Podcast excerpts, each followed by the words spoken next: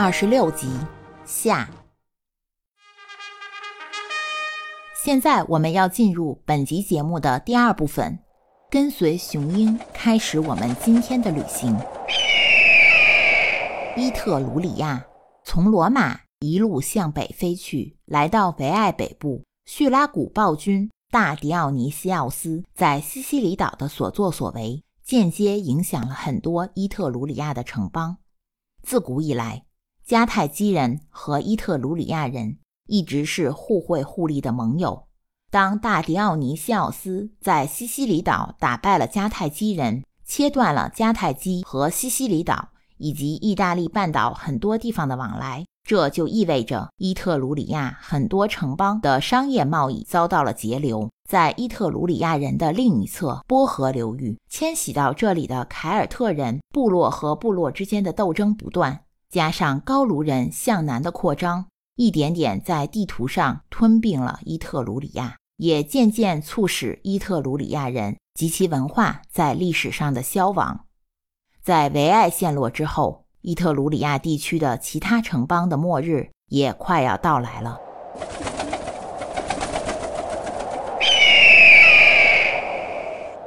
达尔梅西亚飞越亚德里亚海，达尔梅西亚的新闻。都集中在这里的东南部地区马其顿。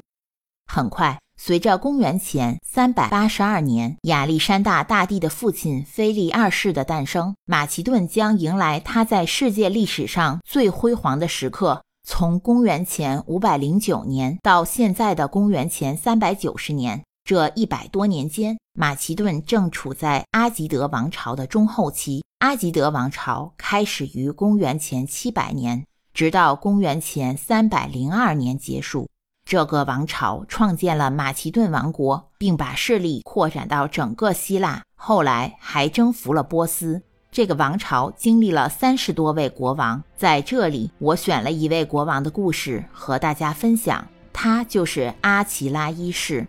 阿奇拉一世国王在公元前四百一十三年至公元前三百九十九年在位。他是一位能干而仁慈的统治者，以改革国家行政、军队、商贸著称。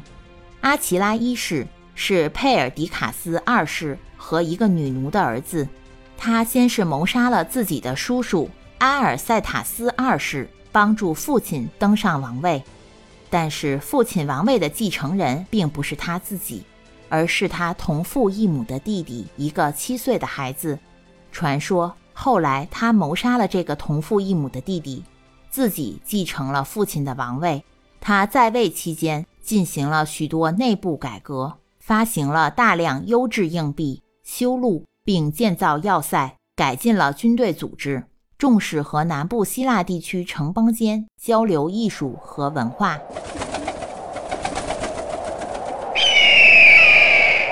希腊，漫长的古希腊历史中。公元前五世纪可以说是最激动人心的一个世纪之一。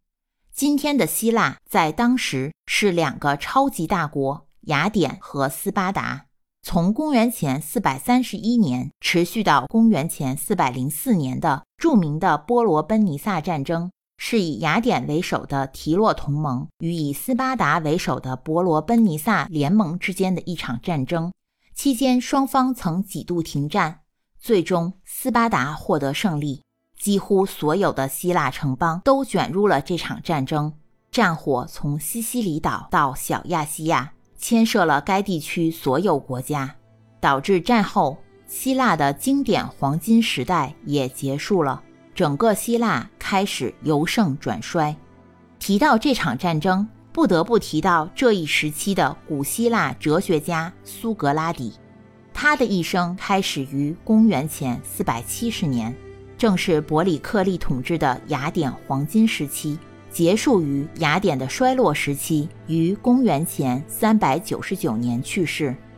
他和其学生柏拉图及柏拉图的学生亚里士多德被并称为希腊三贤，被认为是西方哲学的奠基者。据记载。苏格拉底曾经在伯罗奔尼撒战争中加入雅典军队作战，在战场上表现得相当勇敢。但是他身为雅典公民，被雅典法庭以不虔诚和腐蚀雅典青年思想的罪名判处死刑。尽管他曾有机会逃亡离开雅典，但苏格拉底仍然选择饮下剧毒而死。他认为逃亡只会进一步破坏雅典法律的权威，担心他逃亡后，雅典将再没有好的导师可以教育人们了。波斯，这时的波斯帝国仍然处于阿契美尼德王朝时期。该王朝从公元前558年开始，到公元前330年结束。后人把这一时期称为波斯第一帝国。波斯第一帝国是古波斯地区第一个把版图扩张到中亚及西亚大部分地区的君主制帝国，也是第一个横跨欧亚非三洲的帝国。极盛时期的领土疆域，东起印度河平原、帕米尔高原，南到埃及、利比亚，西至小亚细亚、巴尔干半岛。北达高加索山脉、咸海，在第十三集中我提到过，波斯帝国的风云人物薛西斯于公元前五百一十九年出生。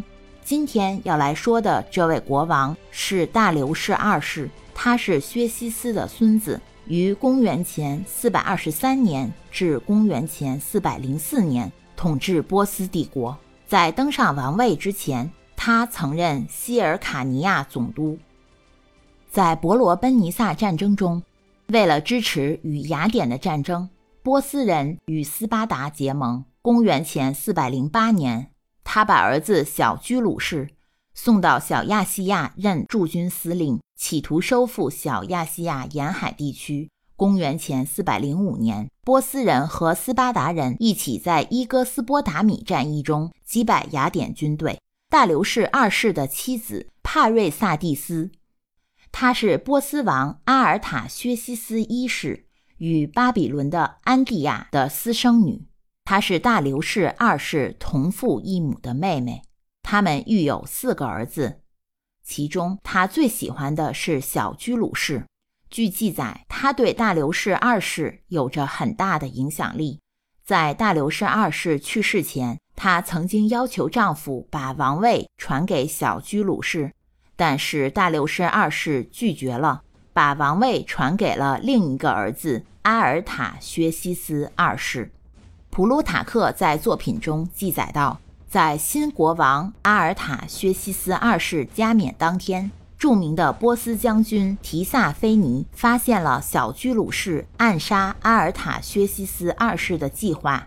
告诉国王有关的阴谋，阿尔塔薛西斯二世囚禁了弟弟小居鲁士。要不是有母亲帕瑞萨蒂斯的及时调解，小居鲁士就会被国王处死。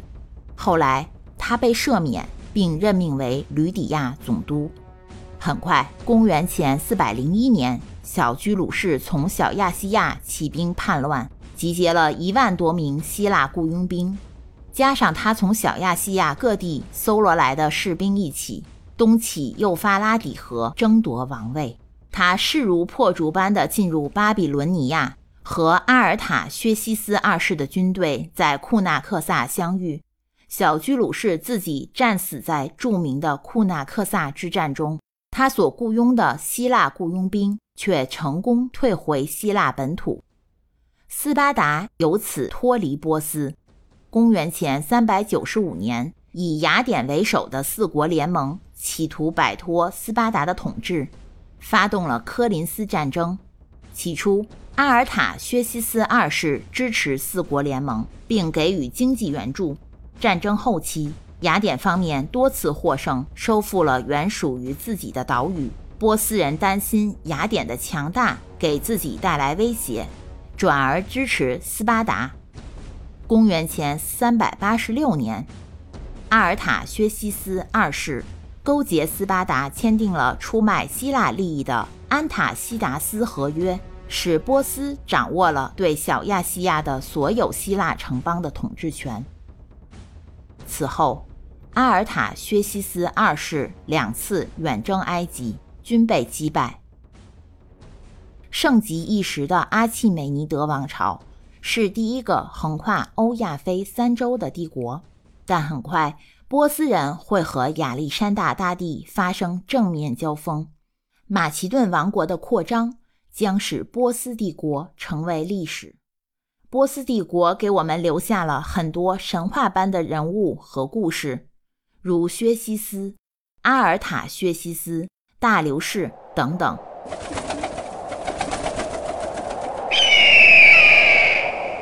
埃及，公元前四世纪之初的埃及，尼菲利提斯一世。于公元前三百九十九年，推翻了埃及第二十八王朝，处死了第二十八王朝的最后一位法老阿米尔塔尼乌斯，建立了埃及第二十九王朝。第二十九王朝是一个短命的王朝。古埃及祭司和历史学家曼涅托记载，该王朝只经历了二十几年。尼菲利提斯一世在位六年。于公元前三百九十二年去世。他在位期间，把埃及首都迁至他的家乡门德斯。据古希腊历史学家西西里的狄奥多罗斯记载，他支持斯巴达对波斯的战争。公元前三百九十六年，尼菲利提斯一世向斯巴达人提供了五十万粒粮食和制造一百艘战船的材料。虽然他在位的时间很短，但是在下埃及和首都门德斯，考古学家发现多处他的雕像。在上埃及，他在位期间为卡纳克神庙增加储藏室等建筑。他死后，第二十九王朝的第二位法老是穆提斯，但他只统治了不到一年，就被第三位法老哈克尔推翻。哈克尔在位时。面对波斯阿契美尼德王朝的频频入侵，他选择支持塞浦路斯的萨拉米斯王埃瓦戈拉斯。在雅典人和哈克尔的协助下，埃瓦戈拉斯将他的统治扩展到塞浦路斯的大部分地区，穿越到小亚细亚，还占领了腓尼基的几个城市。公元前三百八十六年。阿尔塔薛西斯二世勾结斯巴达，签订了出卖希腊利益的安塔西达斯合约。之后，埃瓦格拉斯拒绝服从，致使自己陷入了孤军奋战的局面。很快，塞浦路斯岛就被阿尔塔薛西斯二世征服。另一方面，哈克尔继续和斯巴达联手，加上雅典军事力量的帮助。两次打退了波斯王阿尔塔薛西斯二世的进攻，维持了埃及的独立。在第二十九王朝时期，埃及人仿造雅典钱币进行铸币，法老哈克尔是埃及铸币的先驱，在引进雅典的钱币基础上铸造了第一批埃及铸币。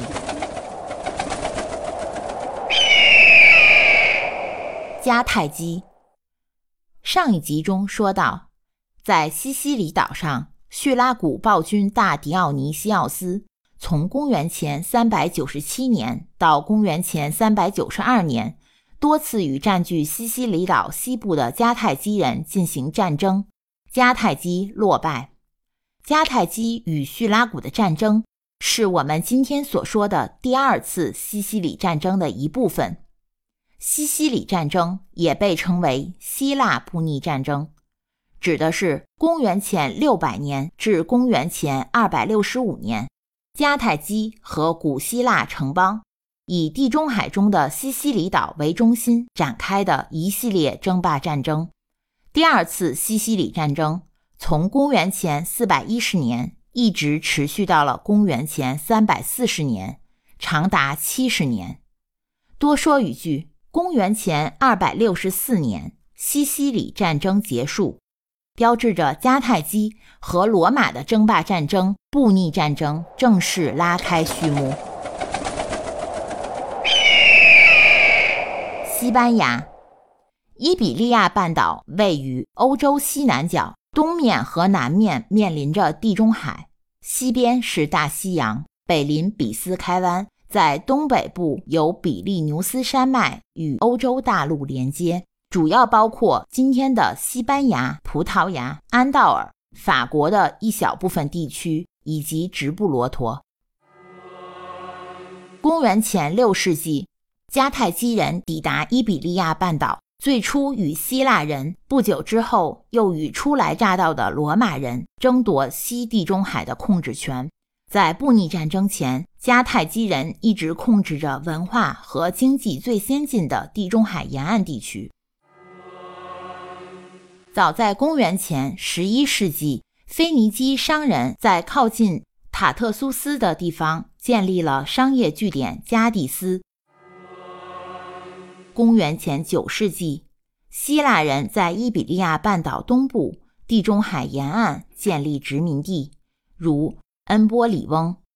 腓尼基人和希腊人利用半岛中部的河流和沿海的港口进行贸易往来，直到迦太基在第一次布匿战争落败给罗马之后。汉尼拔之父哈米尔卡巴卡为了改善迦太基的前景，出兵征服伊比利亚半岛，建立了他们最重要的殖民地卡塔赫纳，也称新迦太基。至于半岛西北部，从大西洋沿岸一直延伸到比利牛斯山脉，是最后一个被罗马殖民化的地区。第三部分，从第十三集年度工作报告（公元前五百零九年）到今天这集节目，罗马共和国经历了一百一十九个年头。第三部分中，我整理出了在这段时间对罗马共和国产生重大影响的统治者，其中有执政官、时任委员会、独裁官和军事保民官。罗马共和制的创始人，也是罗马共和国第一年（公元前509年）的两位执政官是卢修斯·尤尼乌斯·布鲁图斯和卢修斯·塔克文·科拉提努斯。由于塔克文家族的背景，卢修斯·塔克文·科拉提努斯被迫辞去执政官一职，由著名的普布利乌斯·瓦列利乌斯·普布利克拉继任。普布利乌斯·瓦列利乌斯·普布利克拉为人正直，对待人民谦恭和悦。他曾四次被选为执政官，另外三次分别是公元前508年、507年和公元前504年。公元前506年被选举为执政官的两个人分别是斯普里乌斯·拉提乌斯。和提图斯·赫尔米尼乌斯·阿基利努斯，这两个人是和豪拉提乌斯·赫雷西奥·科克莱斯一起面对伊特鲁里亚克鲁西乌姆的拉斯波塞纳国王的进攻，拆毁木桥，保卫罗马的英雄。公元前五百零三年，阿格里帕梅奈纽斯·拉纳图斯任执政官。他曾率军战胜萨宾人。据李维记载，罗马城在公元前五百零三年四月四日为他举行凯旋游行仪式，以庆祝他和他的部队打败了拉丁城镇苏埃萨波美提亚。公元前四百九十六年，奥卢斯·博斯提米乌斯·阿尔比努斯作为执政官。在里吉勒斯湖之战中获得胜利，传说是为了纪念这场胜利，他把里吉尔雷恩西斯作为最后一部分加在名字后面。公元前四百九十五年，选出的两名执政官是阿比乌斯·克劳迪·萨比努斯和普布利乌斯·萨尔维利乌斯·普里斯库斯。这也正是罗马的平民阶级和贵族阶级之间的矛盾和斗争升级恶化的时期，发生了第一次撤离运动。平民阶级撤离到了圣山上，要求政府保护平民阶级的利益。公元前四百九十四年，正当罗马发生平民撤离运动的时候，拉丁地区的埃奎人、沃尔西人和萨宾人。都纷纷趁人之危来挑衅罗马。罗马任命马尼乌斯·瓦雷列乌斯·马克西姆斯为独裁官，率军抵抗外敌。公元前四百八十九年，当流亡在沃尔西的著名的罗马将领科里奥兰纳斯和沃尔西人一起攻打罗马的时候，盖尤斯·尤利乌斯·尤卢斯正在罗马担任执政官。公元前四百八十六年，斯普里乌斯·卡西乌斯第三次当选罗马执政官，他制定了罗马第一部土地法。试图将战争中割来的土地分配给平民和盟邦，但遭到了贵族派的极力反对。由于时间关系，在前面的节目中对这一内容没有涉及。公元前四百八十三年，马尔库斯·法比乌斯·维布拉努斯任执政官，他又在公元前四百八十年和格涅乌斯·曼利乌斯·辛辛那图斯一起。被选为执政官。这段时间，罗马的费边家族驻扎在北部，距离维埃城很近的克雷梅拉河畔，不断给伊特鲁里亚人制造麻烦。公元前四百七十九年，凯索法比乌斯·维布拉努斯第三次被选为执政官。他和马尔库斯·法比乌斯·维布拉努斯是亲兄弟，都来自费边家族。而后，他在著名的第一次维埃战争中的克雷梅拉河之战中身亡。盖尤斯·赫拉提乌斯·普尔维鲁斯分别在公元前477年和公元前457年担任执政官，他的两次任命相隔二十年。在公元前400，在公元前477年。率军迎战沃尔西人的进攻。公元前四百五十七年，又率兵攻打埃奎人。后来，他在一场席卷罗马的瘟疫中丧生。公元前四百五十五年，提图斯·罗米利乌斯·罗库斯·瓦提卡努斯成为他家族中唯一一个在历史上当选执政官的。后来，在公元前四百五十一年。他又被选为十人委员会中的一员，参与了十二铜表法的编写工作。公元前四百五十一年，阿比乌斯·克劳迪·克拉苏被选为执政官，他是上面列表中公元前四百九十五年执政官阿比乌斯·克劳迪·萨比努斯的孙子。在他上任不久，元老院决定要设立一个十人委员会。根据现有罗马法律规定和希腊法律条文，整理并颁布一部罗马法律。由于十人委员会在这一年享有等同于执政官的权利，所以在他辞去执政官一职后，便成为了十人委员会中的一员。在接下来的一年里，公元前四百五十年，他又继续把自己。和另外九名新成员一起任命为第二届十人委员会，直到公元前四百四十九年，由于诬陷平民女孩维尔吉尼亚一案被捕。在公审前一晚，他用自己的长袍在牢房里上吊自杀了。公元前四百四十八年的执政官拉斯赫尔米尼乌斯阿基利努斯。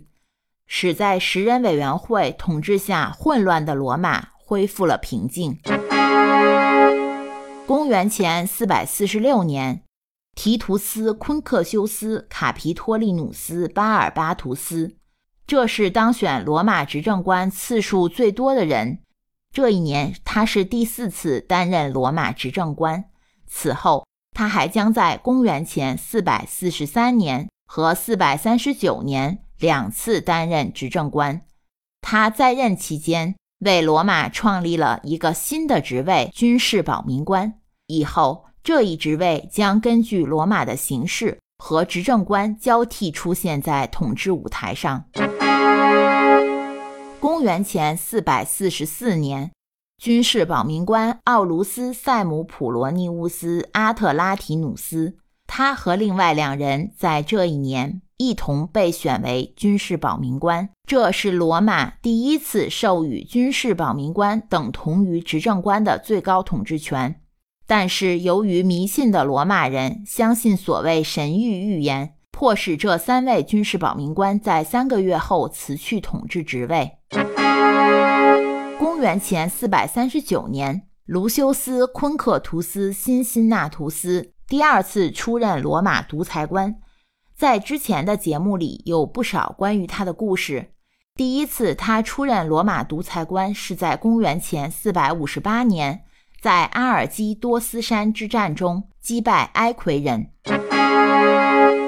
公元前四百三十五年，这是罗马遭受瘟疫袭击最严重的一年，也是盖尤斯·尤利乌斯·尤卢斯第二次出任罗马执政官。在公元前四百四十七年，是他第一次被选为执政官。他的父亲也叫盖尤斯·尤利乌斯·尤卢斯。是公元前四百八十二年的执政官，也曾是第一次十人委员会中的一员。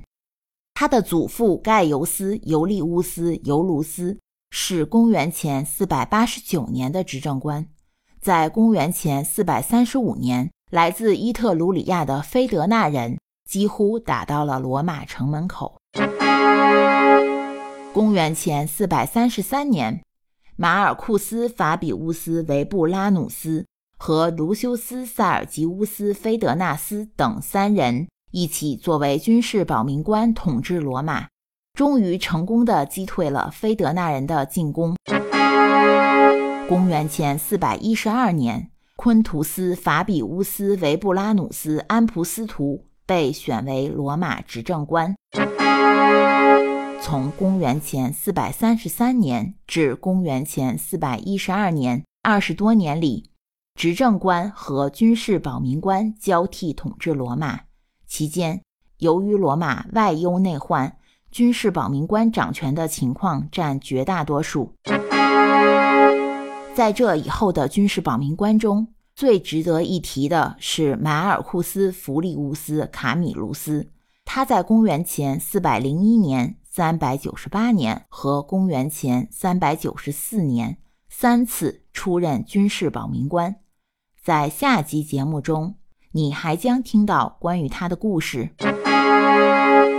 终于来到了公元前三百九十年，罗马为了保护大祭司马尔库斯·法比乌斯·安普斯图的三个儿子格涅乌斯、努美利乌斯和昆图斯不被高卢人带走。把他们三个人任命为这一年的军事保民官。这里我只是把比较有特征和代表性的统治者列举了一下，以便整理罗马共和国以来这一百一十九年的故事。节目篇幅有限，不可能把历史上有记载的统治者都一一提到。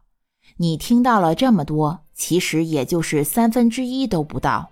刚才说最值得一提的是曾五次出任独裁官、三次出任军事保民官的马尔库斯·弗里乌斯·卡米卢斯。在节目的第一部分中说到，罗马城内被高卢人围困，躲在卡比托利欧山上的元老同意将他任命为罗马独裁官，请他从阿尔代亚回来拯救罗马。下一集节目中。我们将看到返回到维埃城的卡米卢斯，怀着他对他的祖国罗马的热爱，回到被烧得面目全非、尸体遍地的罗马城。当罗马人都在盘算着如何逃离的时候，是他挡住了他们的去路，用一己之力号召人民留下，和他一起重建家园。是的。卡米卢斯挡住了要逃往维埃的罗马人，也留住了高卢人想拿走的黄金。更精彩的故事，敬请收听第二十七集《铁和黄金之争》。感谢大家的收听，我们下集《话说罗马》再见。